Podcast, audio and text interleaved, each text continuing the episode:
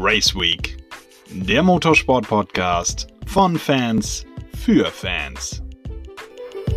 Und damit also ein recht herzliches Willkommen, liebe Motorsportfreunde, zu einer neuen Folge hier auf Race Week. Ich hoffe, ihr hattet ein schönes Wochenende und seid denn jetzt gut in die neue Woche gestartet. Das erste 24-Stunden-Rennen des Jahres, das steht nun also in den Büchern. Der Gesamtsieg geht an das MS7 bei WRT-Team, gefolgt vom 31er, ebenfalls WRT Audi und auf Platz 3 dann der AMG von SPS Automotive Performance. Heute wollen wir uns allerdings mit dem Rennen von Car Collection Motorsport beschäftigen. Die einen oder anderen wissen es vom letzten Podcast der Mannschaft aus Wallow.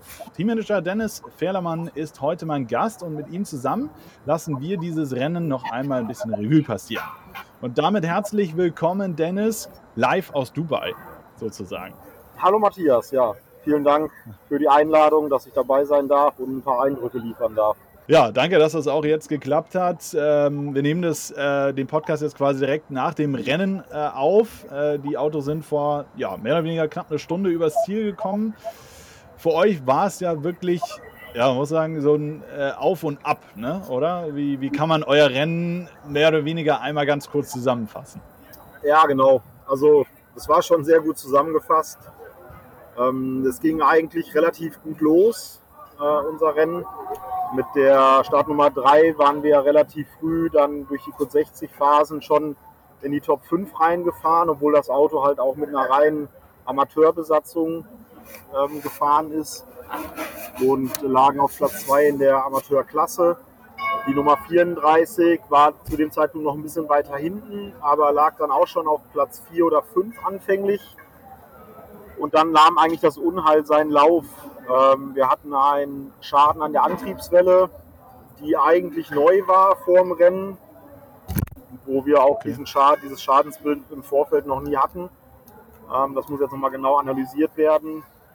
Und kurze Zeit später hatte dann der Elmar Grimm auf der Nummer 34 leider auch einen Kontakt mit einem Mitbewerber. Da ist dann vorne und hinten die Spurstange verbogen gewesen und wir mussten auch hier mit dem Auto reinfahren und reparieren. Beides hat uns so ungefähr 25, 30 Minuten in der Box äh, gekostet, Reparaturzeit und dann konnten wir wieder auf die Strecke gehen, aber dann war es schon, waren wir schon wieder relativ weit hinten und zurückgefallen, irgendwo auf die Plätze 7 und 8, also eigentlich fast letzter in der Amateurklasse. Ja, und dann mussten ja. wir versuchen, uns wieder nach vorne zu arbeiten. Ja, ähm, genau, du, du sagtest es gerade, also die, gerade die 3 war wirklich äh, sehr schnell und sehr weit vorne. Wir hatten dann auf einmal nach zwei Stunden äh, sogar euer Auto ähm, auf Gesamtrang 3 ähm, gesehen. Klar, natürlich bedingt so ein bisschen durch die Code, 6, äh, Code 60 ähm, Phasen, die dann auch am Anfang waren. Aber da hat man mal gesehen, ähm, wie du gerade ja sagtest, äh, trotz einer Am-Fahrerpaarung, äh, dass es dann doch sehr weit nach vorne gehen kann, vielleicht auch über die Strategie dann. Ne? Wir sagten es mit Thorsten ja auch, dass diese Code 60-Zonen oder Safety-Car-Phasen, dass man die dann relativ schnell aufspüren muss. Und das habt ihr dann ähm, am Anfang, wo das Auto quasi äh, lief, perfekt umgesetzt. Ne? Ähm, ja, genau. Wir hatten zwar, es war nicht ganz perfekt, also wir waren zwar zum richtigen Zeitpunkt in der Box, allerdings äh, sind hier in Dubai ja diesmal auch wieder rund 80 Autos, ich glaube am Ende waren 82 Autos an den Start gegangen und es gibt eigentlich nur 10 Zapfsäulen. Ähm, ja, und da war es dann schon schwierig, die richtige Entscheidung an der Tankstelle zu finden, weil hier in Dubai, es wird ja erst vor seiner eigenen Garage der Boxenstopp mit Reifenwechsel, Fahrerwechsel gemacht und dann fährt man halt ja. in die Tankzone rein, wo wie gesagt zehn Zapfsäulen zur Verfügung standen. Und da gab es dann teilweise schon Stau. Und da musste man dann wirklich schauen, fahre ich wieder raus, wie viel Sprit habe ich noch, wie lange kann ich noch fahren. Oder fahre ich einfach noch eine Runde unter Code 60 und probiere es dann nochmal an die Tankstelle zu kommen. Das war dann recht tricky. Ähm, und ich muss auch sagen, es war irgendwie ein bisschen anspruchsvoller als in den letzten Jahren diesmal. Okay. Ja, ich, ich finde sowieso ähm, das Prozedere in Dubai ja ein, ein anderes. Wir kennen es auch ein bisschen aus äh, Amerika. Da gibt es das auch, diese Tankbereiche ähm, im hinteren Teil der Boxengasse. Macht das strategisch für euch ähm, einen leichten Unterschied? Also das Auto läuft ja dann doch ein bisschen länger in der Box als, sage ich mal, äh, oben in der Eifel oder so. Ähm, ja, geht man da strategisch ein bisschen anders ran an die ganze Sache? Ähm, ja, letztendlich muss man strategisch ein bisschen anders rangehen, weil der, der Boxenaufenthalt, wie du schon sagst, ist ja durch, ist dadurch ein bisschen länger, weil halt erst Reifenwechsel, Fahrerwechsel, man fährt durch die Boxengasse, dann noch in die Tankarea rein, wo man auch nur 20 km/h fahren darf. Dann muss man noch die richtige Zapfsäule finden. Das sind auch wie am Nürburgring oben handelsübliche Zapfsäulen. Ähm, ja, und da muss man halt sich so ein bisschen der Strategie anpassen. Wobei man halt hier noch ein bisschen, ja, ist man noch mehr vom Glück abhängig. Ob man jetzt wirklich das Glück hat, reinzufahren, äh, eine Zapfsäule zuvor zu bekommen. Da ist es halt am Nürburgring bei der VLN oder beim 24-Stunden-Rennen, ist man da schon eher auf sich allein gestellt. Man kann sich auch einfacher mit den Boxennachbarn absprechen, wann die reinkommen, wie lange die noch fahren. Das geht hier halt alles nicht. Also da ist man doch sehr vom Glück abhängig. Ja, also es kann tatsächlich mal sein, dass ihr auch mal kurz anstehen müsst an der Tapsäule. Ja, genau. Und dann ist halt auch wieder die Überlegung, riskiert man es, fährt man eine Runde unter Code 60 oder riskiert man es, dass es gleich wieder grün wird oder wartet man vielleicht einen kurzen Moment und äh, tankt dann halt nach. Ne? Ja. Ja, weil es wahrscheinlich dann so ist, äh, dass viele wahrscheinlich genau den gleichen, äh, den, den, den gleichen ähm, ja, Weg verfolgt wie ihr und sagt dann, ah, komm, wir kommen jetzt rein, um einfach das Auto voll zu tanken, um vielleicht ein bisschen Zeit zu sparen. Aber dann verlierst du die letztendlich wieder an der Zapfsäule. Das ist halt, wie, du sagst, wahrscheinlich dann eher doch ein Glücksspiel. Ja, richtig, genau. Ja. Wobei man halt schon sagen muss, dass man bei Code 60 deutlich weniger Zeit verliert als, ähm, als dann, wenn die Strecke grün ist. Das ist ja das gleiche wie bei anderen Rennserien, auch mit Full Course Yellow zum Beispiel. Ja. Ja, genau. Also ganz kurz für diejenigen, die, es, äh, die nicht so konform sind. Also die Code 60s werden dann äh, komplett ausgerufen. Ähm, ja, ähm, es, kann auch sein, dass nur Teil, äh, Teil, äh, Teile der Rennstrecke unter Code 60 gesetzt werden. Andere Teile können dann wieder äh, voll grün sein. Das ist da immer so ein bisschen unterschiedlich. Ähm, ja, du sagtest es gerade eben, die, äh, die 34, die hatte dann äh, letztendlich auch einen Kontakt ähm, und man hat es dann auch visuell in den Bildern im Livestream bei äh, Radio Le Mans gesehen, dass man ähm, die linke Tür dann ausgetauscht hat auch, war dann also visuell auch zu sehen. Aber das Auto lief dann über die Nacht ja wirklich sehr, sehr gut. Also ihr hattet ja wirklich äh, kontinuierlich, konntet ihr euch dann wieder zurückrobben sozusagen. Ähm, kurz vor 0 Uhr wart ihr ja immer so um P20, 23. Und dann ging es wirklich in die Nacht ja rein oder beziehungsweise dann auch schon wieder eher im Morgen deutscher Zeit. Und dann konntet ihr euch wirklich sukzessive wieder nach vorne arbeiten. Also es ist ja schon, ja, dann irgendwo alles gut gelaufen, oder? Genau, dann, dann lief es eigentlich alles gut. Ähm, zumindest bei der 34. Also wie du schon sagst, wir sind erst zurückgefallen, aber konnten uns dann weiter vorarbeiten. Es waren dann auch wirklich, wir haben keinerlei Strafen eingefahren, was ja auch immer bei so einem Rennen mit Track Limits ähm, oder auch ähm, die Geschwindigkeit in der Boxengasse oder bei Code 60 einhalten, Berührungen vermeiden. Sowas alles, das hat alles perfekt funktioniert. Da haben wir uns nicht irgendwo was ähm, ja, vor, also es, es ist nichts vorgekommen, wo wir noch haben Zeit durch verloren. Die Fahrer haben einen Riesenjob gemacht und so konnten wir uns halt mit dem Auto weiter vorarbeiten. Bei der Nummer 3 waren wir dann auch schon wieder auf demselben Level in der Nacht eigentlich, also immer so mit, mit der Nummer 34 auf Platz 4, 5 rum. Immer je nach Boxenstrategie gewechselt. Ja, und dann kam leider nochmal der Defektteufel, da mussten wir nochmal die Lichtmaschine tauschen. Und da hatten wir dann äh, rund anderthalb Stunden Reparaturzeit, die wir im Rennen verloren haben. Ja, und dann ging es am Ende, sage ich mal, nur noch darum, die Zielflagge zu sehen mit dem Auto. Ja. Ja, das ist wirklich sehr, sehr schade gewesen, denn man, wie, du, wie wir auch eben sagten, äh, man war sehr, sehr gut unterwegs, gerade in den ersten zwei Stunden und da wäre auch ähm, was Großes gegangen, mit beiden Autos auch irgendwo in die Gesamt-Top 10 zu kommen. Und äh, der Sieg in der äh, Am-Kategorie, der wäre auch, äh, glaube ich, wenn jetzt alles gut gelaufen wäre, durchaus drin gewesen, oder? Ähm, der Sieg, muss ich ganz ehrlich sagen, wäre ein bisschen schwierig geworden. Ich glaube, dafür war die Fahrerpaarung auf dem Mercedes von CP Racing ein bisschen zu stark. Ähm, aber ich glaube, also Platz 2, Platz 3, so ein Doppelpodium, wie wir es letztes Jahr auch schon hatten, das wäre auf jeden Fall drin gewesen, ja. Ja. ja, ist wirklich schade, weil wie gesagt, die Pace von euch, die war äh, extrem gut, auch in der Nacht, äh, sehr konstante Zeiten. Ähm, also muss zugeben, ich habe jetzt nicht die ganze Nacht geguckt, aber ich war schon sehr lange wach. und äh, habe äh, euch da immer wieder verfolgt und äh, mitgefiebert. Aber alles in allem ähm, kann man sagen, dass es ein guter Start äh, in die Saison 22 für euch war? Ähm, ja, eigentlich schon. Also wir haben es wieder geschafft, ein Podium einzufahren. Und für die Nummer 34 ist es ja jetzt auch in den letzten äh, sechs Jahren das fünfte Podium gewesen, ähm, was für die Konstanz der Fahrertruppe eigentlich spricht. Äh, wir hätten uns natürlich mit der Nummer 3 deutlich mehr gewünscht, aber am Ende sind wir eigentlich zufrieden mit dem Saisonstart, ja. Ja. Also es ist wirklich äh, extrem äh, bitter dann, wie es irgendwie auch immer beim 24-Stunden-Rennen ist. Ne? Man kann einmal auf der einen Seite und mal auf der anderen Seite sitzen. Äh, letztes Jahr wart ihr, beziehungsweise 2020, auch sehr gut unterwegs oben in der Eifel. Ähm, aber das hier ist doch wirklich vom, vom Anspruch ans Auto her doch nochmal was anderes. Wenn du Dubai 24 Stunden fährst, und wir nehmen jetzt mal den Vergleich ähm, nach, ähm, auf den Nürburgring, dann ist es doch nochmal was anderes, oder? Ja, auf jeden Fall.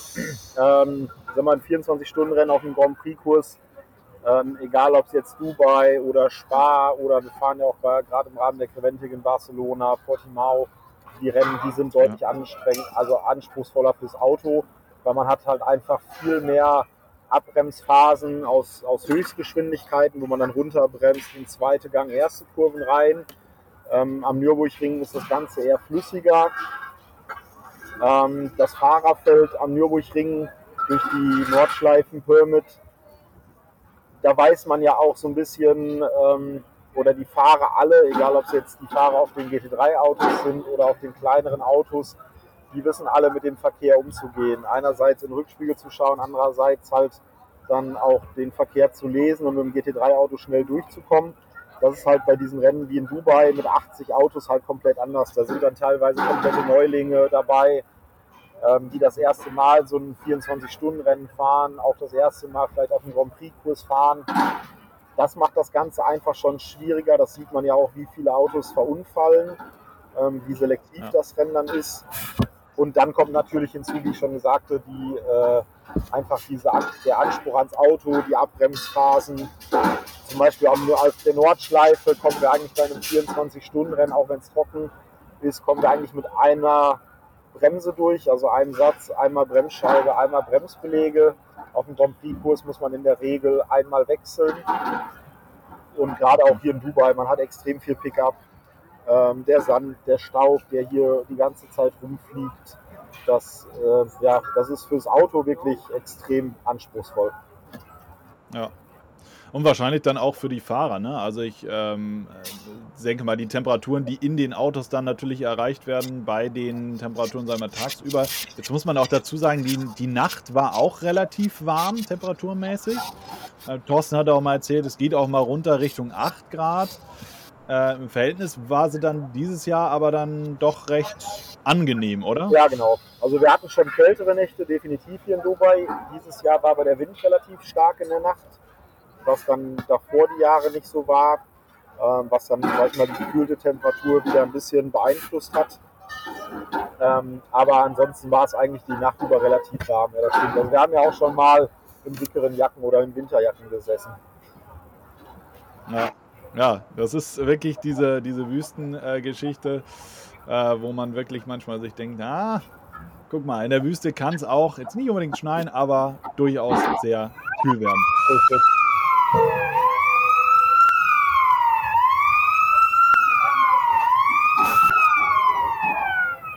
Ja, das sind die Geräusche beim 24-Stunden-Rennen in Dubai, genau. ja. ja, perfekt. Das ist einfach komplett mitgenommen. So soll es sein. Äh, ganz kurz hinten ist wahrscheinlich der Rettungswagen gewesen, oder was war's? Äh, nee, ich glaube, hier sind gerade ein paar Autos aus dem Park Vermeer in die Box reingefahren. Ah, okay. Ja, guck mal, das ist, ja, immer etwas andere Sounds, äh, als äh, die man dann äh, so in Deutschland kennt. Genau. Ja, jetzt seid ihr, du sagtest es schon gerade, ihr seid jetzt komplett am Abbauen. Ähm, die, ja, die Autos werden eingepackt. Was ist jetzt euer Plan für die, für die nächsten Wochen oder für die nächste Zeit? Ähm, gut, die nächsten Wochen stehen jetzt erstmal noch ein bisschen mit der Vorbereitung. Wir haben zu Hause ja noch ein paar Autos, die über den Winter komplett zerlegt wurden und jetzt für die nächste Saison wieder vorbereitet und aufgebaut werden. Dann müssen wir natürlich jetzt erstmal darauf warten, bis, die, bis das Equipment die Autos aus Dubai wieder zurückkommen. Das dauert in der Regel so vier bis sechs Wochen. Dann muss das Equipment einmal komplett auch äh, entsandet werden.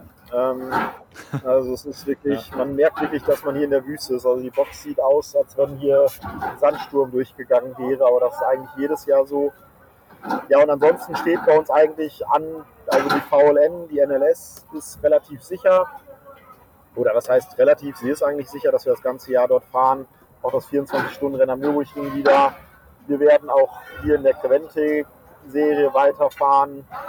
Dann das GT Masters ist natürlich auch wieder bei uns im Gespräch.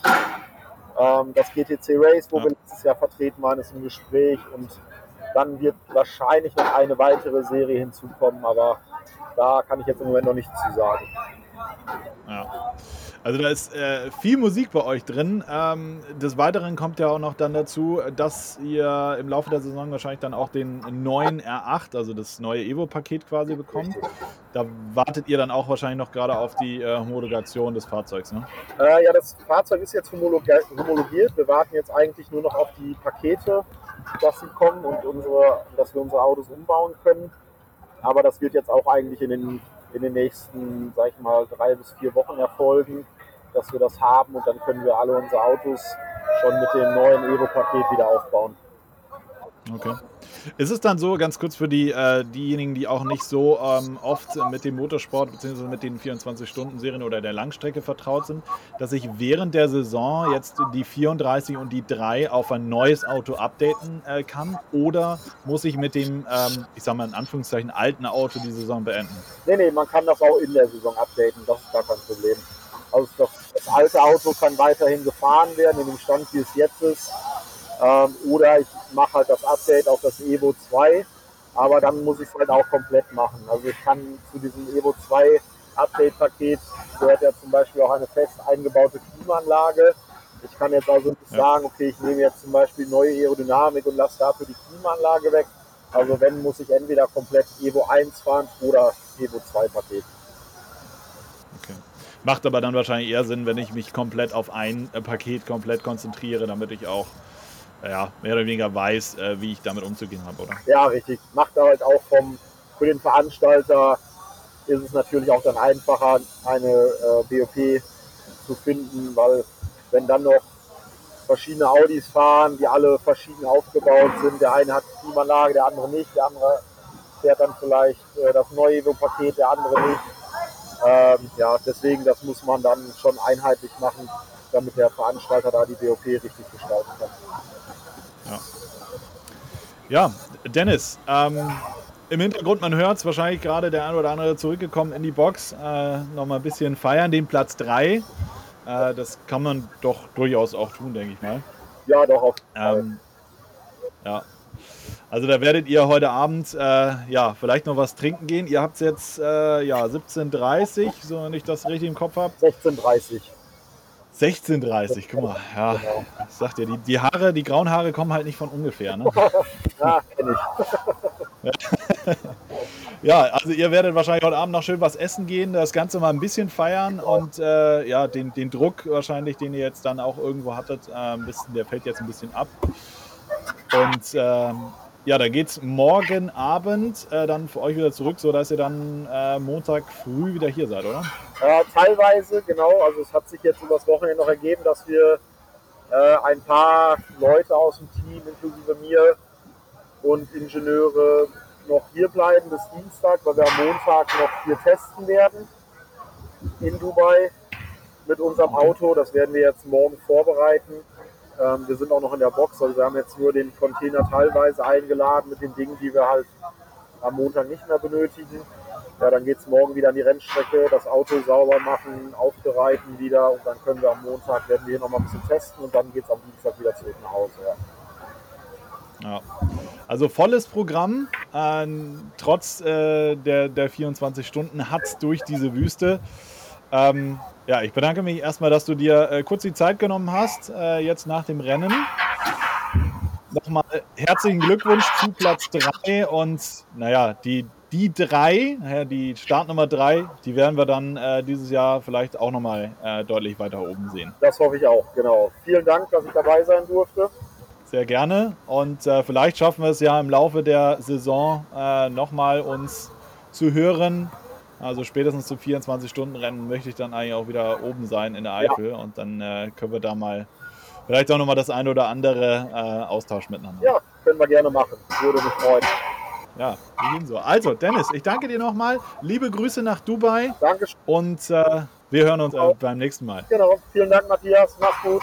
Ciao. Das also soweit. Dennis Ferlemann live aus Dubai. Äh, Thorsten, du bist natürlich auch mit dabei und hast dem ganzen Interview jetzt äh, ja, gelauscht.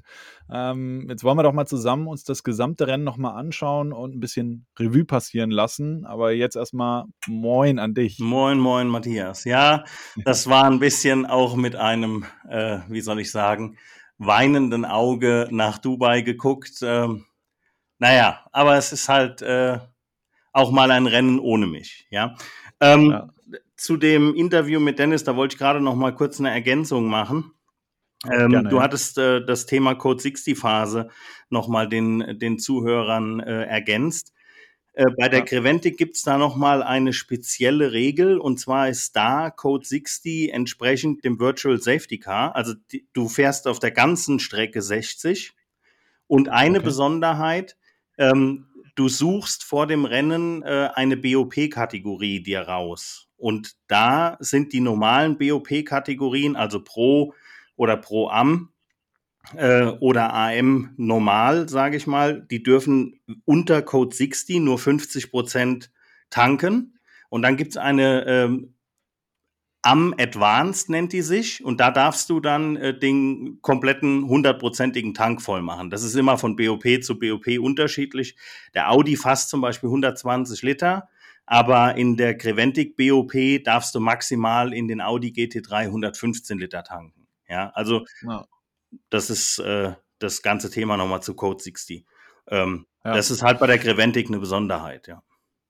Dieses ganze äh, Code 60-Thema ist ja auch erst so in den letzten Jahren irgendwann aufgekommen, ne? Und hat dann ähm, mehr und mehr, na, ich will nicht unbedingt sagen, das Safety Car ersetzt, aber in vielen Situationen das Ganze doch ein bisschen ähm, ja, leichter gemacht, oder? Kann man das so sagen?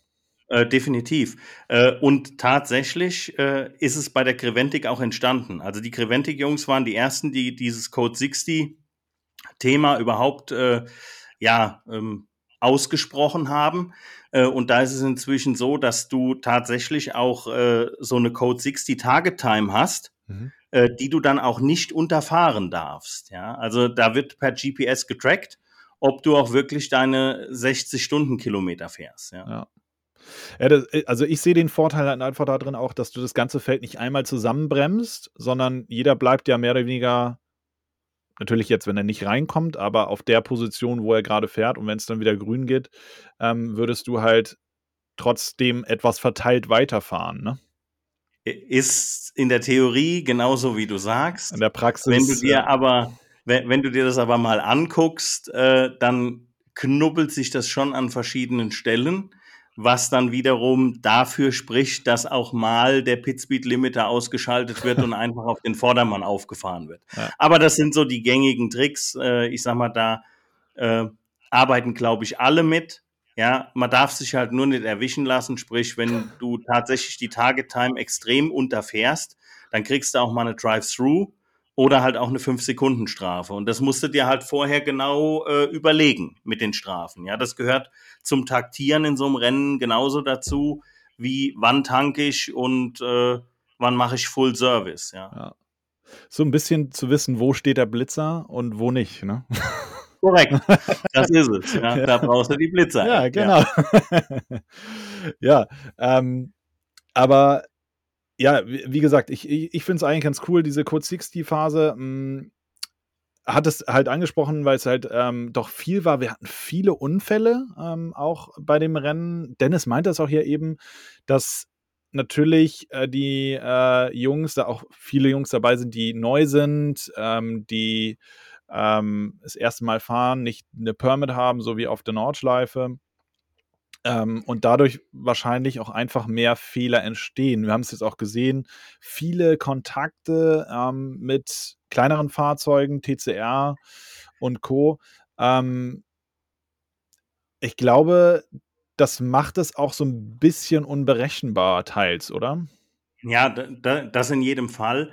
Ähm, der Elmar Grimm hat das so schön gesagt in, äh, dem, in einem Instagram Live äh, von Car Collection.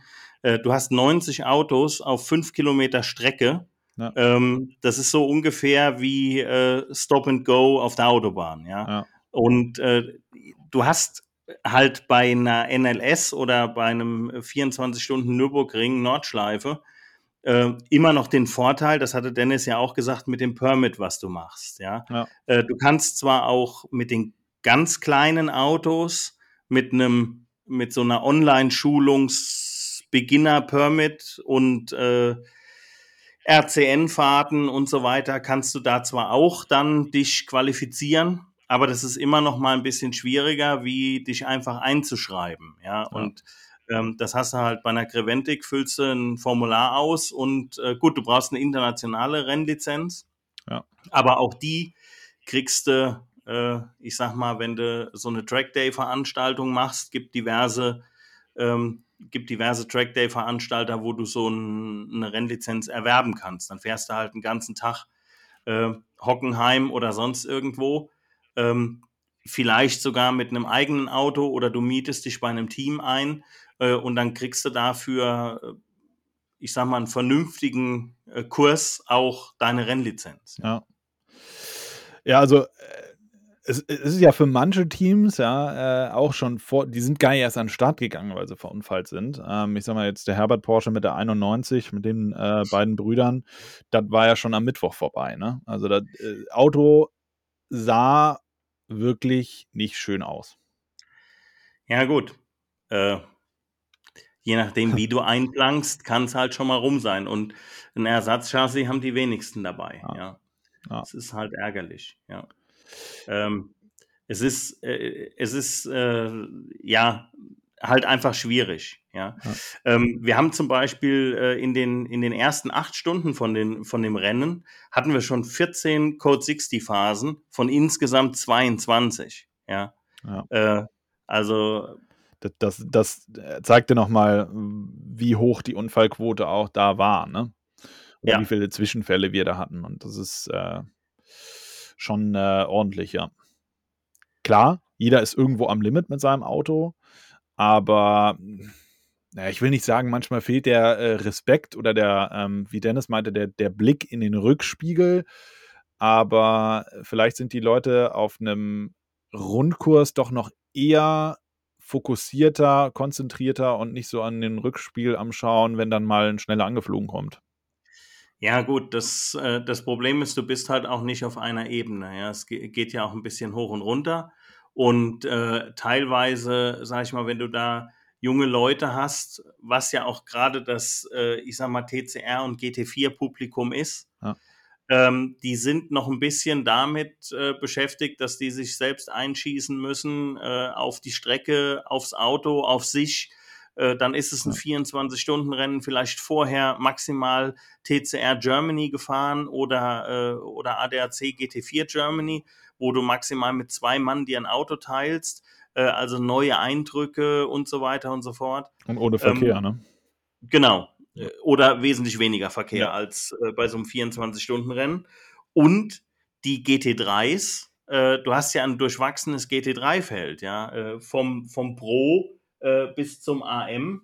Ja. Äh, und ja, gut, jetzt ist der Herbert, der Herbert nicht gestartet mit der 91, aber es waren 28 gemeldete GT3 ja, ja. Im, im, Feld.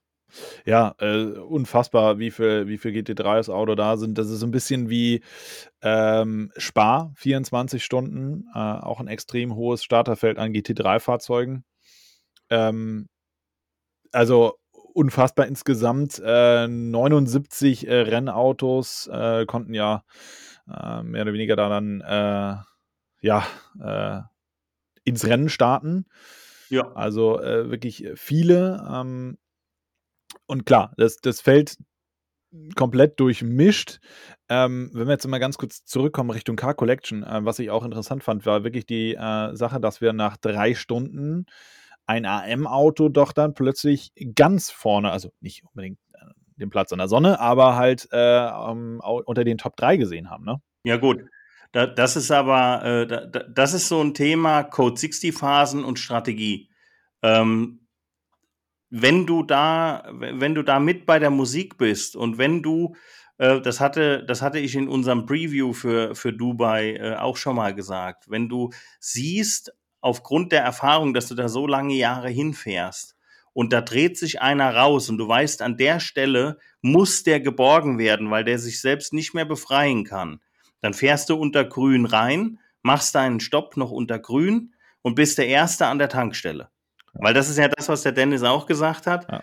Ähm, bei, bei, bei ein paar äh, Code 60 Strategiemanövern, nenne ich sie jetzt einfach mal, ja. ähm, hatte man das Problem, dass nach dem, äh, nach dem Fahrerwechsel und nach dem Reifenwechsel die Tankstelle voll war. Ja, du hast ja nur zehn Säulen, von denen manchmal auch nur acht gehen. Ja, das ist äh, ja, das ist ja keine Infrastruktur, die da steht. Ja, ja die, die Säulen, die, die stehen da, äh, also es stehen ein paar da, aber es werden auch welche ergänzt. Ähm, und das wird ja dann alles aufgebaut und gemacht und getan. Da kann es auch schon mal zu so einem technischen Defekt kommen. Ja, und dann hast du auf, deiner, auf deinem äh, Race Director Monitor plötzlich äh, Pumpe 7 und 8 äh, außer Betrieb. Oh. Jo, Okay, und dann wird es plötzlich spannend, ja, weil dann nämlich sich schon ein Stau gebildet hat und dann kannst du teilweise taktieren, ja, du, du guckst dann halt, äh, ob du es in Kauf nehmen kannst, je nachdem, wie die Bergung aussieht, ob du nochmal rausfährst, ja. die knappen sechs Minuten in Kauf nimmst und dann nochmal reinkommst. Ähm, oder teilweise haben wir es auch schon gemacht, je nachdem, äh, also als wir drei Autos im Einsatz haben, äh, hatten, da ist erstmal das Auto zum Tanken gefahren, ist dann wieder rausgeschickt worden, hat eine Runde gemacht und kam dann zum Reifenwechsel. Also es wurden zwei Autos gewechselt. Ja. Das dritte Auto ist schon mal tanken gefahren, hat eine Runde gemacht und ja. ja. Das sind halt so taktische Dinge. Ähm, das ist halt im Dennis sein Job, weil jeder Ingenieur hat immer nur sein Auto im Blick. Aber der Dennis als Teammanager. Das halt alle im Blick haben. Ja. Sieht, genau, der, der sieht quasi alles hört auch alles, der arme Kerl auf seinem Funk, ja. ähm, aber der muss dann quasi gucken und machen und tun und muss dann auch dem einen Ingenieur sagen, nee, da kommen jetzt schon zwei Autos, ja. Ähm, Gerade wenn es zum Beispiel das, äh, das Pro-Auto war, ähm, die Jungs sind alle gut bei Car Collection, aber äh, es gibt halt so, ja, zwei gigantisch gute Reifenwechsler, ja, die, die gibt es halt nur einmal im Team. Ja. ja. Dann ergibt sich sowas. Ja. ja. Gut, dazu kommt wahrscheinlich auch, ähm, es kann auch mal so eine äh, Code 60 Phase oder Safety Phase, je nachdem, ähm, dann aber auch so kommen, dass sie genau in dein Boxenstopp-Fenster sowieso reinläuft. Ne? Und dann musst du A zum Tanken kommen, sowieso. Den Reifenwechsel könntest du dann halt nach hinten schieben, aber es kann halt auch mal ganz doof laufen, oder? Ja, also, also äh, ein bisschen Glück gehört halt immer noch zu so einem, zu so einer Rennsportveranstaltung dazu. Ja, das ja. ist, äh, ist nicht alles nur Strategie und alles nur äh, Praxis und Können und Erfahrung. Ähm, das Quäntchen Glück, das äh, gehört wie bei jeder Sportveranstaltung dazu. Ja. ja, und die Idealbedingungen, die du halt äh, haben solltest. Ja. ja. Ja, Glück ähm, äh, was heißt Glück, aber äh, wenn wir jetzt mal nach ganz vorne gucken, Gesamtsieger, äh, der 7er WRT Audi, ähm, ja, der hat äh, letztendlich 310 Runden das Rennen angeführt. Und äh, der Schwester 31er Audi, der lag dann zwar der 1 Runden in Front.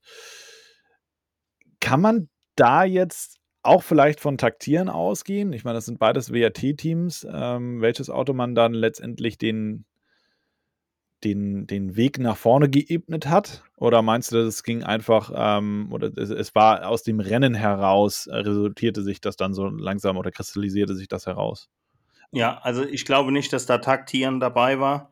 Ähm, also beim 24-Stunden-Rennen geht es auch immer ums Überleben und äh, um möglichst wenig in irgendwelche äh, Fights oder äh, in irgendwelche äh, Kapriolen involviert zu sein. Ja, ja und das äh, war halt hier einfach, ähm, das hat ganz gut gepasst, ja. Und bewundernswert fand ich, dass nach der Hälfte des Rennens man schon äh, mit dem äh, mit dem 31er äh, eine Runde Vorsprung rausgefahren hat und mit dem Siebener nochmal eine Runde. Also der der 31er ähm, lag quasi zwei Runden vor dem nächsten Mercedes schon in Führung, ja. ja. Also das war wirklich so ein bisschen WRT-Festspiele, kann man es ja schon nennen, ne?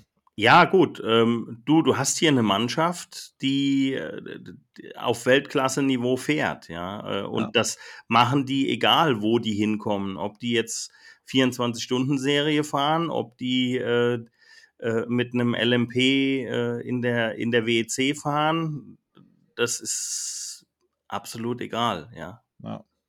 Ja, definitiv. Es waren auch gute Fahrer auf dem Auto. Ich meine, äh, die, die Nummer 7, Christopher Mies, Dries Fantor, Axel Jeffries und Fahad Al-Saud mit äh, Thomas Neubauer.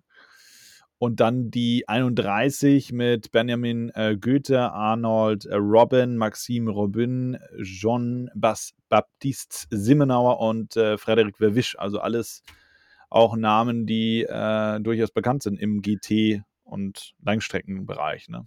Äh, und im Hause WRT, ja. Also das, genau, ja, ja. Die, die Hälfte der aufgezählten Personen gehören ja quasi zur Stammmannschaft von WRT. Ja. Ja, das macht es wahrscheinlich dann auch wieder aus. Ne? Ähm, ich meine, nehmen wir jetzt mal auch äh, Car Collection wieder. Äh, die Jungs fahren alle schon jahrelang zusammen. Die wissen äh, ja alle, wie der andere fährt oder was für Informationen dann weitergegeben werden. Ähm, beim Boxenstopp gibt ja dann auch immer mal dieses ähm, wenn man mal auch gesehen hat, die Fahrer, die schreien sich ja dann gegenseitig an, einfach um sich Informationen zu geben, wie ist der, der, der Zustand der Strecke, wo muss man aufpassen, wo liegen vielleicht Teile. Ähm, hinsichtlich jetzt äh, Styropor eventuell, ne, ähm, werden wir vielleicht gleich mal kurz zu kommen. Ja. Ähm, all das äh, spricht ja auch einem dann schnell der Fahrer nochmal zu, klar. Ähm, du hast natürlich auch vorher äh, wahrscheinlich auch nochmal ein kurzes Briefing mit, äh, mit den Renningenieuren, oder? Dass du äh, kurz Klar, updated wirst. Der, der ins Auto steigende Fahrer, der sitzt eigentlich schon, ähm, bevor sein vorausfahrender Fahrer ins Auto einsteigt, neben dem Ingenieur. Ja. Ähm, der verfolgt also quasi den aktuellen Stint ähm, neben dem Ingenieur sitzend und kriegt eigentlich alles mit und hat auch ein, ein Fahrerfunkgerät äh, und kann auch den, den Sprechfunkverkehr mithören. Ähm, aber natürlich, das kriegst du auch aus, de, auch aus einem alten Hasen nicht raus. Wenn der eine aus dem Auto rausgeht und der andere reingeht, dann schreien die sich nochmal gegenseitig an, was das Auto gerade macht und so weiter und so fort. Ja, was auf der Strecke los ist. Ähm, das ist normal. Ja, das ja. ist das Adrenalin, was sich bei dem einen gerade abbaut und bei dem anderen schon angestaut hat, bevor er ins Auto einsteigt. Das ist okay. Ja, das passt. Ja. ja. Menschlich und schön irgendwo dann auch, ne? Genau. Ja. Ja, ähm, zum, zum Duell ähm, Mercedes, kann man was sagen. Also ich finde A, ein äh, absolutes äh, Top-Ergebnis von Mercedes AMG. Also, äh, wenn wir uns da mal ähm, die Armada angucken, die da ins Ziel gekommen ist, auch äh, so weit vorne, das ist auch nicht von schlechten Eltern, ne? Ja, aber äh, spricht auch für die gute BOP, die sie gehabt haben. Ja, also die Autos werden ja eingestuft ähm, vom Technikkomitee und ja, ähm, da kannst du nicht immer fair einstufen. Also die, das Technikkomitee versucht zwar immer fair einzustufen, aber äh, dann hast du auch das Thema, dass äh, in, in Trainings und Qualifyings äh, vielleicht ein bisschen Sandbagging ist, also die Teams nicht unbedingt zeigen, was die Autos können. Ja, ja und dann ähm, kommst du halt dann doch noch mal um 10, 20 Kilo äh, BOP Ballast, kommst du dann doch noch mal drum rum mit so ein bisschen taktieren, ja. Mhm. Ähm, du hast ja, das haben wir ja auch schon mal in einer der Podcast-Folgen angesprochen, äh, du hast ja den Herstellersupport vor Ort. Ähm, und da ist natürlich auch immer noch ein Stratege dabei, der auch so ein bisschen äh, das im Auge behält, ja. ja. Also innerhalb ja, der Hersteller, ja. Ja. Ja, ganz kurz nochmal zu dem äh, BOP-Thema. Also es ähm, gibt ja im GT-Bereich verschiedene äh, Konzepte, ähm, die die Autos fahren und man versucht dann also als ähm, Rennserienbetreiber äh, je nachdem halt, welche Serie du gerade fährst, diese Autos mehr oder weniger auf ein Niveau zu bringen, dass man zeitlich gesehen die Autos in einem relativ nahen Fenster zusammen hat. Ähm, das passiert dann äh, ja durch Zuladung, durch Gewicht ähm, oder sonstiges. Ne? Ja, oder halt durch Turboaufladung. Ja, das ist noch das, was am besten regulierbare ist. Ähm, die bei einem Saugmotor, wie jetzt der Audi äh, zum Beispiel, da wird es über äh, Restriktoren das sind Ringeinsätze, die in die Luftansaugung ähm, eingebaut werden, reguliert. Ja, ja. Ähm, dadurch hast du auch, wenn man sich so ein technisches Dokument anguckt, äh, steht da immer bis zu so und so viel PS. Ja, ähm, weil das ist halt das, was du hast ohne Restriktor. Das wird halt auch auf dem, äh, auf dem Prüfstand rausgefahren ähm, ja. mit diesem Technikkomitee ähm, des jeweiligen Veranstalters oder des jeweiligen äh, Regulators, ja, ob es jetzt die FIA ist, ob es die SRO ist äh, oder der ADAC. Ja. Und ähm, dann werden diese Autos halt klassifiziert ähm, über ihre BOP, ja. Ja. Balance of Performance. Dafür äh, an die Zuhörer nochmal, also BOP steht für Balance of Performance. Ja. Finde ich ähm, gut gelungen oder wer, wer es jedes Jahr meiner Meinung nach wirklich sehr, sehr gut macht, ist die Serie vom ADAC GT Masters. Also ich finde, da sind immer ein Großteil des Feldes ähm, immer innerhalb einer halben beziehungsweise innerhalb einer Sekunde. Ja. Also da ist es wirklich Jahr für Jahr immer wieder extrem gut. Das, äh, also der ADAC, der, der kriegt das wirklich sauber hin, ja. Ähm, muss man, muss man wirklich sagen. Äh, aber auch äh, im Bereich der DTM mit der DEKRA, äh, das läuft auch gut. Ja, also ja. das, äh, die Jungs, die sind da absolut klasse. Aber auch der SRO ähm, macht das ganz gut. Ja, also alles, was GT World Series ist, ähm, da, das funktioniert ganz prima. Ja, es ist halt immer bei so einem 24-Stunden-Rennen mit viel Vorbereitung ist es immer schwierig. Ja. Ja das stimmt. Wobei, äh, ich muss halt auch sagen, ähm, auch jetzt so, ne, man, man sieht natürlich auch, dass äh, manche Fahrzeuge trotz sehr guter BOP ähm, hier und da einfach ein bisschen auf also verschiedenen Rennstrecken immer ein bisschen den Vorteil haben. Das liegt natürlich A, immer so ein bisschen an dem, ähm, was ich schon sagte, Konzept des Autos. Der eine hat einen Mittelmotor, der andere hat in einem Heck äh, und so weiter und so fort. Und dann hast du natürlich auch äh, aerodynamische Vorteile oder dass halt wie die Strecke dir Feedback gibt, mehr oder weniger, ähm, kannst du das Auto ein bisschen mehr ans Limit ranbringen, wie es vielleicht ein anderer kann. Also ich sage jetzt mal, ähm, was wir, wo wir es auch gesehen haben, war halt in der DTM, ja, der, der Audi irgendwie ähm, war dann auf den Strecken im Schlussbereich der, der Serie nicht mehr ganz so stark. Ähm, Red Bull Ring beispielsweise. Ähm, aber andere Fahrzeuge da hingegen äh, schon wieder deutlich besser, ähm, weil es ein bisschen auf den Speed drauf ankam, Beschleunigung, Momentum aus den Kurven raus und so weiter und so fort. Also das kommt dann trotz der BOP immer noch mal ein bisschen auf das Konzept des Fahrzeugs an. Das stimmt, aber eine BOP hilft dir natürlich auch bei so etwas. Also ähm, wenn man sich zum Beispiel äh, Red Bull Ring ist eine ganz, ganz schlechte Strecke für ein Audi, ja. ja. Ähm, durch die Steigungen und so weiter und so fort. Ähm, wenn du dir da die BOP anguckst, äh, würdest du dir manchmal wünschen, die hättest du an anderer Stelle. Ja. äh, ist halt so, ja. Aber wenn du da mit einer BOP fahren würdest, wie beispielsweise Oschersleben oder Lausitzring, ähm, ja, dann kämst du gar nicht den Berg hoch. Ja. Das, Ja, das also ist- übertrieben gesagt, ja. Ja, ja, klar, ja. ja. Dann kommt mir das Bild in den Kopf, äh, wo der Audi damals die Schu äh, Skisprungschanze hochgefahren ist. Ja, Der Quattro. Ja, Da wird dann vielleicht der A8 doch ein bisschen schwieriger werden. Zumindest im Rennsport, wenn dann äh, die Motoren dann äh, ein bisschen anders gefordert werden. ja. Ja, kommen wir noch, noch mal ähm, so ein bisschen auf die Fahrzeuge, die neu sind oder no, neu, ähm, die jetzt wir zum ersten Mal im richtigen Rennbetrieb gesehen haben. Ich meine jetzt hier in spezielle dann den BMW M4 GT3.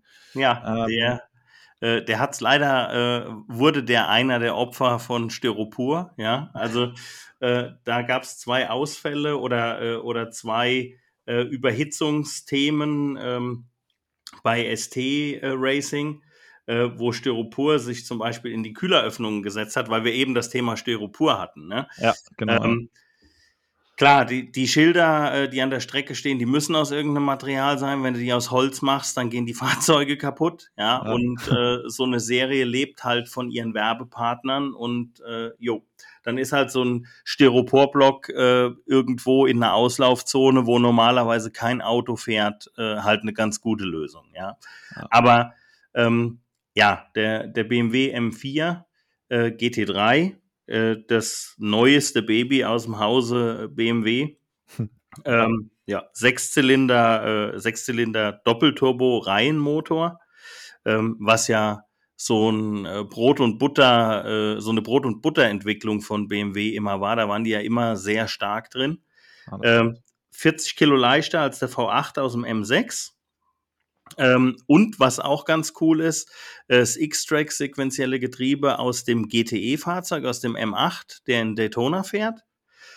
Und um jetzt hier unseren Bogen nochmal zu spannen zu unseren E-Sport-Zuhörern, weil wir ja auch hin und wieder mal das E-Sport-Thema haben, Ja. eine Fanatec-Lenkradentwicklung im BMW M4 ist quasi jetzt das Entree für Fanatec in die Automobil, in die richtige automobile Welt. Ja. Also an alle die, die sich das mal zulegen wollen, dieses Lenkrad. Ähm, man kann es dann also äh, in, ja, in den Händen halten, wenn man zu Hause vor seinem Rig sitzt. Ja, und dann quasi das reelle Lenkrad in den Händen halten. Genau. Also das im Auto hat noch ein paar Gateways und so weiter, damit es halt mit der restlichen Bordelektronik reden kann. Ja. Aber grundsätzlich ist das, was ich im Fanatec Online-Shop kaufen kann, äh, 100% das, was auch im BMW M4 gefahren wird.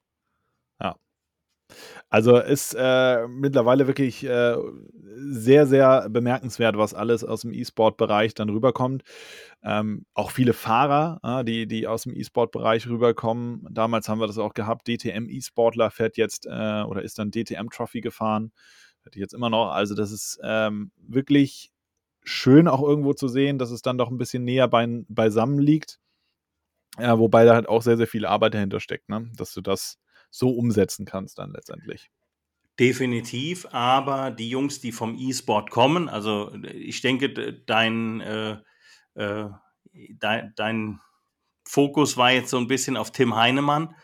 Ähm, ja, die, die Jungs, die können echt was, ja. Also, und die haben eine ganz andere Herangehensweise. Den Tim habe ich ja auch kennengelernt äh, über Scheffler Paravan, über das äh, äh, GTC Race-Projekt. Ja. Ähm, also, ja, die haben eine ganz andere Herangehensweise, wie wenn jemand vom Kart kommt oder äh, wenn jemand aus der Formel kommt. ja. Ähm, es gibt ja verschiedenste, äh, sage ich mal, Karrieresprungbretter für äh, Rennfahrer. Und E-Sport wird definitiv da auch nicht mehr wegzudenken sein, ja. Ja, ich glaube auch, dass das äh, wirklich zunehmende ähm, Popularität gewinnt. Wir haben es jetzt auch wieder gesehen, DTM hat ja auch wieder was auf die Beine gestellt, zusammen mit Mediamarkt, wo die dann auch wieder ähm, Fahrer gesucht haben, die sich jetzt in so einem Shootout quasi ähm, oder in einem Shootout stellen und die dann einen Platz im, äh, in der DTM-Trophy im nächsten Jahr bekommen, also 2023. Also wie du sagst, das ist alles, liegt sehr, sehr eng beisammen und finde ich einfach auch schön, ähm, dass man das jetzt auch so ein bisschen äh, mehr, ja, ich will nicht sagen, äh, aufwertet, aber dem ein bisschen mehr Gehör schenkt. Ja, absolut. Ja.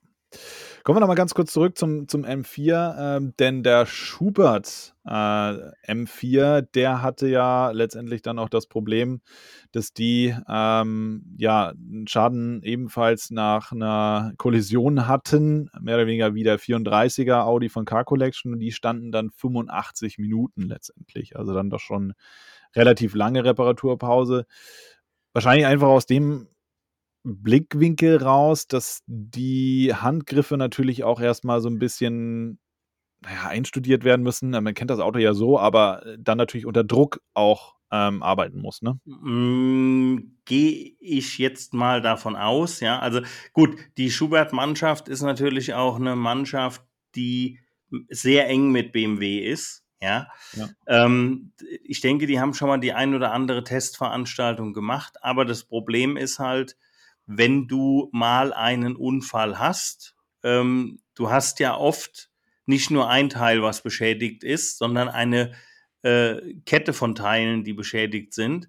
Ähm, vielleicht hatte man nicht alles an Material greifbar. Ähm, vielleicht hatte man auch nicht vormontiert, ja, ähm, weil bei Car Collection machen wir es so, dass wir fertige Achsen ähm, oder man nennt es bei, im GT3-Bereich oder auch im, im LMP-Bereich nennt man es Viertelfahrwerk. Das heißt, ja. du hast im Prinzip das, die ganze Radaufhängung äh, mit Querlenkern und so weiter alles schon fertig und du brauchst wirklich nur noch an die Brackets im Chassis anzuschrauben. Ja, ja. egal ob da jetzt ähm, die Spurstange mit verbogen ist oder was auch immer. Ähm, es ist alles fertig, es wird alles getauscht und dann wird dieses Viertelfahrwerk entsprechend instand gesetzt, repariert mit den Teilen, die wirklich kaputt gegangen sind. Ist vom Tauschen her wesentlich effektiver und effizienter, als Einzelteile zu tauschen. Wie gesagt, kann jetzt bei Schubert der Fall sein, dass sie keine vormontierten Viertelfahrwerke gehabt haben. Kann sein, dass vielleicht die Teileversorgung eingeschränkt war Vielleicht ist aber auch ein Chassispunkt abgerissen, der in irgendeiner Art und Weise geflickt werden musste, ja, weil man hier eine Bruchstelle gefunden hat bei einem neuen Auto. Das kann viele verschiedene Dinge haben. Also ich habe ja äh, in meiner Zeit als Kundenbetreuer bei Audi Sport ähm, auch das ein oder andere neue Einsatzrennen miterleben können mit einem neuen Fahrzeug. Ja. Und ja, du kannst nicht, gerade in so einem 24-Stunden-Rennen, du kannst nicht alles schon vorher rausgespielt haben, was mit so einem Auto passiert. Dafür schießt du dich ja über die Veranstaltungen ein, ja, und das sind alles Vorbereitungsphasen für 24 Stunden Spar, für 24 Stunden Nürburgring, die ja dann doch nochmal eine Messlatte höher liegen als jetzt die 24 Stunden Dubai. Ja, und wahrscheinlich dann auch für Schubert dann nochmal Richtung DTM, ne? Das ist ja auch. Klar, aber da hast du natürlich jetzt nicht das Problem, äh, also das, wenn du jetzt ja. so, so einen Unfall gehabt hättest, dann würde das vorbei, Auto ja. stehen bleiben, ja. ja. Gut, aber vielleicht auch gar nicht so ähm, schlecht, dann einfach auch mal so ein, so ein Schadensbild sich anzuschauen, oder? Also wenn du, wenn du einen Treffer irgendwo bekommst, beispielsweise, was für Auswirkungen hat das halt ähm, auf den restlichen Teil des Autos, was du so ja eigentlich auch vorher nicht, oder du kannst es nicht groß simulieren. Ja, ja, ja. Du das, siehst dann halt im, im Endeffekt, du machst das Auto auf, also du nimmst die Verkleidung ab und siehst dann letztendlich, aha, okay, das ist vielleicht alles kaputt gegangen. Klar, natürlich, äh, jeder Unfall ist irgendwo anders, aber äh, gewisse Bereiche können natürlich immer wieder dann mit betroffen sein. Äh, das auf jeden Fall. Ähm, es kann auch durchaus sein, dass sich hier die Zeit, also dass man gemerkt hat, okay, wir kriegen das nicht in 15 Minuten repariert. Und dann ist die Zeit halt einfach auch ein bisschen ausgedehnt worden, weil man vielleicht noch Schadensbilder fotografiert hat, weil man vielleicht auch das Ganze als ja, ähm, Erkenntnis genommen hat, um halt auch vielleicht eine Verbesserung noch zu machen für weitere Rennen. Das kann viele verschiedene Gründe haben, die man von außen gar nicht sieht, ähm, die aber vielleicht, wenn man sie erzählt oder erklärt bekommt, vielleicht Sinn machen. Ja. Ja. Ja. Also ich glaube, da wird noch viel ähm, ja, äh, zu lernen sein, aber auch viel äh, wird ähm, oder wurde gelernt jetzt von diesem 24-Stunden-Rennen, ähm, was, was ähm, BMW angeht. Also da darf man auch gespannt sein, was dann ähm, im weiteren Verlauf des äh, Jahres dann noch so kommt. Ähm, aber halten wir mal fest, es war ein Audi-Doppelsieg vorne von WRT, Riesenausrufezeichen dahinter. Ähm, und für Mercedes ein äh, gutes Rennen mit einer positiven BOP, die einem vielleicht dazu verholfen hat. Und für Car Collection, naja, was Dennis schon meinte, ein akzeptabler ähm, Einstand ins Jahr 2022 mit Luft nach oben, oder? Ja, ähm, auf jeden Fall. Der, das Ziel ist ja auch ähm, beim also beim Dreierauto weiß ich es nicht äh, 100 Prozent, aber beim äh, 34er Auto ist geplant, die äh, komplette 24-Stunden-Serie zu fahren. Und da geht es natürlich darum, Punkte zu sammeln. Und ja. da ist ein äh, dritter Platz äh, oder ein, ein, ein, ja, ein dritter Platz in der AM-Kategorie halt schon mal ähm, ja, genügend Punkte, um da schon mal ein Statement zu machen. Ja. Ja, um sich gut zu positionieren dann für letztendlich die kommenden Rennen noch. Ja. Genau, weil da musst du halt auch ein bisschen taktisch fahren, wenn du so eine Gesamtserie fährst. Ähm, und da gibt es ja äh, diverse Möglichkeiten, Streichergebnis und, und, und, ja, oder man kann irgendwo nicht teilnehmen, weil beim Vorrennen ein größerer technischer Defekt und so weiter und so fort. Und ja, weiter vor ist schon sehr schwierig beim 24-Stunden-Rennen in Dubai, ja, weil ja. das sich inzwischen so aufgeblasen hat von dem Veranstaltungscharakter, ähm, dass das schon schwierig ist zu erreichen, ja. ja. Ja, aber es war ein durchaus schöner Auftakt ähm, zur Saison 2022. Es folgen noch viele mehr. Wir haben jetzt äh, in zwei Wochen, nicht, es kommt nicht jetzt äh, das kommende Wochenende, sondern das darauf, äh, bereits die 24 Stunden von Daytona. Auch also ein Klassiker schlechthin. Ähm, da wird ja dann T3 Motorsport auch wieder mit dabei sein. Ähm, können wir auch mal wieder gerne rüberlinsen und äh, viele große Namen sind auch da wieder mit dabei. Ähm, ja Vize-Champion aus der DTM. Ähm, Mike Rockenfeller, der auf einem ähm, LMP2-Auto unterwegs ist. Also auch da wird ordentlich Musik drin sein. Ja, und dann 14 äh, Tage später haben wir ja Bathurst, die zwölf Stunden in Australien, ja. Ja, ich glaube, die wurden allerdings jetzt verlegt in äh, Richtung Mai. Ah, okay. Weil da, ähm, ja, wegen äh, äh, Corona natürlich auch wieder, ne? Das ist äh, ja leider auch wieder verlegt worden. Oh, da bist du besser informiert als ich, Matthias. Ja, ja, vom 13. bis 15. Mai wird das Ganze jetzt äh, stattfinden. Das ist äh, wegen der Omikron-Welle in Australien. Ähm, also der eine oder andere wird es vielleicht verfolgt haben. Äh, Djokovic mit dem Tennis Riesenthema gerade ja. ähm, in den Medien. Und dann haben wir jetzt das Ganze, dass die dann sehr, sehr vorsichtig sind mit dieser Omikron-Variante. Und deshalb hat man sich dazu entschlossen, dann das Rennen nochmal zu verschieben vom 13. Äh, auf den, oder vom 13. bis äh, zum 15. Mai. Schade, ich finde halt, Bathurst ist immer so dieser, hat einen unglaublichen Charme ähm, wenn du von, von morgens Local Time da reinfährst, äh, in diesen Sonnenaufgang, diesen äh, Berg hoch. Also, das ist, das ist äh, von, von den TV-Bildern und wenn du, glaube ich, mal vor Ort bist, unglaublich, äh, unglaublich cool mit einem super Flair auch wieder. Ja, also ich mag Bathurst auch sehr. Äh, definitiv. Ja, schade. Ähm, vor allen Dingen muss man dann halt auch mal gucken, äh, was das für die europäischen Teams heißt, ja, die äh, bei dem Rennen normalerweise dabei wären, weil wenn du das so unterjährig machst, ist es natürlich schwierig mit äh, Container hinschicken und Auto, ähm, wenn du jetzt nicht gerade irgendwo noch eins rumliegen hast, ja. Ja, eben.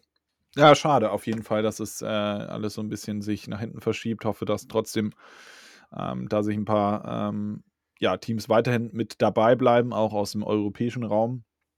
Aber wie du schon sagst, im Mai ist das natürlich alles etwas schwieriger. Ja, aber Thorsten, das soll es erstmal für heute gewesen sein. Ähm, die 24 Stunden sind vorbei. Die nächsten 24 Stunden stehen an und äh, da werden wir dann auch wieder ein bisschen was zu erzählen. Ja, ich bin dabei. Ja, so, also, ne, dann hoffe ich, ihr zu Hause auf jeden Fall auch. Ähm, ja, ich von meiner Seite aus wünsche euch jetzt erstmal einen äh, guten, schönen Start in diesen Tag und äh, habt auf jeden Fall eine schöne Woche.